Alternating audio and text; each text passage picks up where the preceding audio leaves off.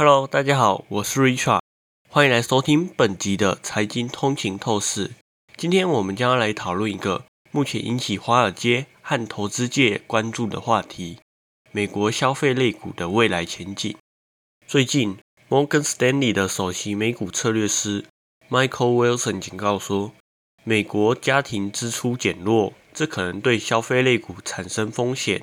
并给股价带来下行的压力。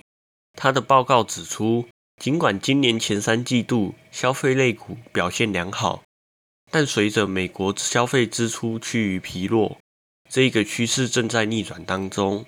其中，四十四 percent 的消费类股已经跌破两百日移动平均线，显示技术面正在恶化。消费类股是市场上的一个关键领域，因为它们反映了美国消费者。支出的状况，在这个领域，大型消费品公司的股价最近下跌，上周更下跌了六趴。然而，更值得注意的是，今年以来，这些股票仍然上涨了二十七趴，优于标普五百指数的上涨十三趴。Wilson 还提到一些因素可能对消费类股带来风险。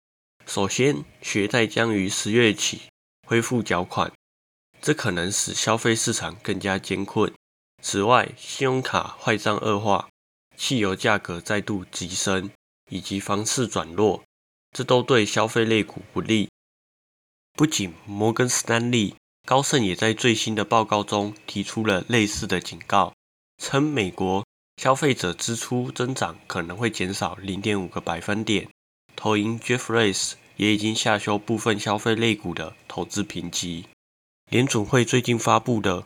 家户财务状况调查显示，除了金字塔顶端收入排名前二十趴的人，大多数美国人已经花光在疫情前攒下的超额储蓄，现在手头上的现金甚至比疫情爆发前更少，显示美国普罗大众的消费能力正在减弱。